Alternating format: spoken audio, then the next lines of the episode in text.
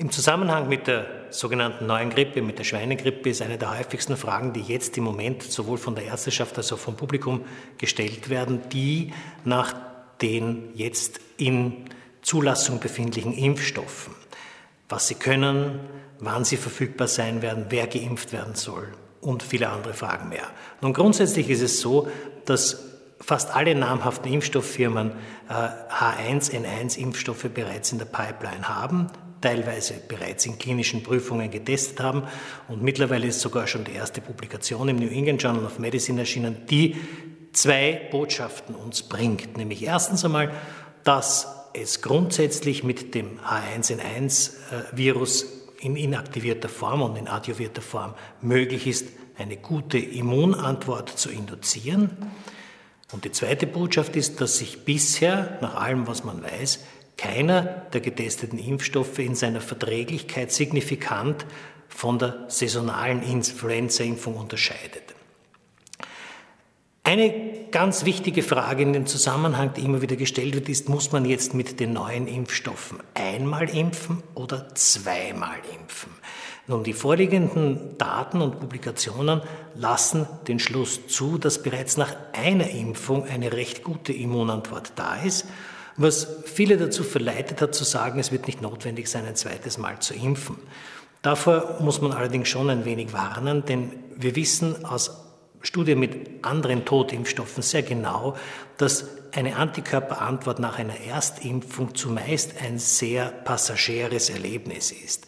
Das bedeutet, die Antikörper verschwinden sehr schnell und sie sind meistens nicht von sehr guter Qualität, das heißt, sie haben keine sehr hohe neutralisierende Wirksamkeit. Das bedeutet, wenn wir uns darauf einstellen müssen, von Seiten der H1N1-Epidemie über einen längeren Zeitraum zu schützen, wird es auch notwendig sein, zweimal zu impfen. Was man weiter sagen muss im Zusammenhang mit den Impfstoffen ist, dass sehr verschiedene Ansätze von Seiten der einzelnen pharmazeutischen Firmen gewählt wurde, nämlich verschiedene Adjuvantien, einerseits äh, MF59-Adjuvans, andererseits ASO3 oder wie eine dritte Firma, die völlig ohne Adjuvans arbeitet. Äh, in allen Fällen hat sich eigentlich herausgestellt, dass die Galenik keinen wesentlichen Unterschied machen wird, was den Impfstoff betrifft. Die nächste Frage, die sich jetzt stellt, nachdem wir also im Allgemeinen über den Impfstoff schon einiges wissen, wenngleich natürlich noch einiges an Daten fehlt, das heißt Langzeitdaten, äh, auch größere Zahlen in Bezug auf Verträglichkeit fehlen noch. Aber das, was wir jetzt im Weiteren äh, sozusagen wissen müssen, ist, wie stellt man sich logistisch die Versorgung mit Impfstoff überhaupt vor? Nun, hier ist es so, dass wir eigentlich äh, uns danach richten müssen, wie viel Impfstoff wird lieferbar sein. Und es ist hier zweifellos so, dass die anfangs sehr optimistischen Prognosen, die also die einzelnen Firmen gegeben haben, aufgrund des relativ schlechten Wachstums des H1N1-Virus in den verschiedenen Zuchtmedien, man davon ausgehen kann, dass äh, in den nächsten Wochen bis Monaten nicht jene Mengen zur Verfügung stehen werden, um die gesamte Bevölkerung komplett durchzuimpfen. Was dazu führen wird, dass man Sobald der Impfstoff lizenziert ist, man rechnet mit einer Lizenzierung des Impfstoffes etwa Mitte Oktober, äh, dass man den zur Verfügung stehenden Impfstoff, die Menge, die zur Verfügung steht, entsprechend wird kontingentieren müssen. Das bedeutet, man wird eine Prioritätenliste anfertigen müssen. Wer soll zuerst geimpft werden? Wer soll als zweites, als drittes, als viertes und so weiter geimpft werden.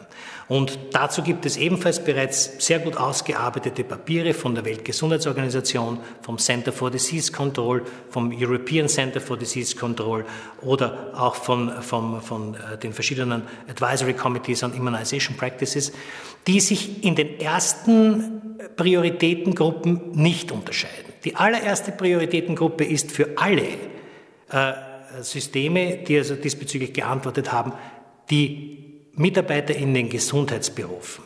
Das ist nicht deshalb, weil diese Leute ganz besonders schützenswürdig sind, sondern weil es einfach so ist, dass Mitarbeiter in Gesundheitsberufen damit rechnen müssen, dass die Infrastruktur Gesundheitssystem im Falle einer großen Grippeepidemie besonders belastet wird und dass man sich daher nicht leisten kann, dass just in diesem System sehr viele Menschen ausfallen.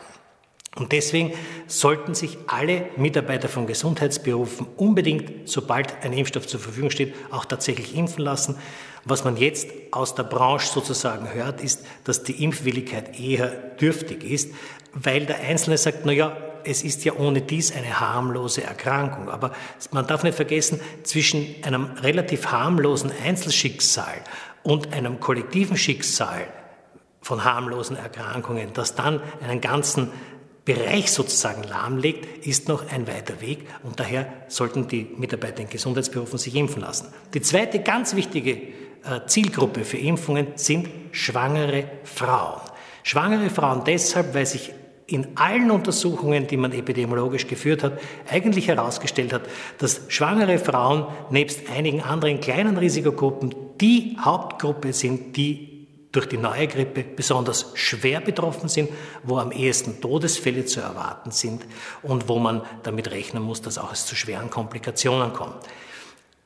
Die dritte Gruppe, die man impfen sollte, und da unterscheiden sich dann die einzelnen Empfehlungen schon signifikant, ist, äh, unterliegt dem Ansatz, ob man jetzt sagt, es geht hier mehr um den Schutz oder es geht mehr um äh, die Verhinderung der Verbreitung.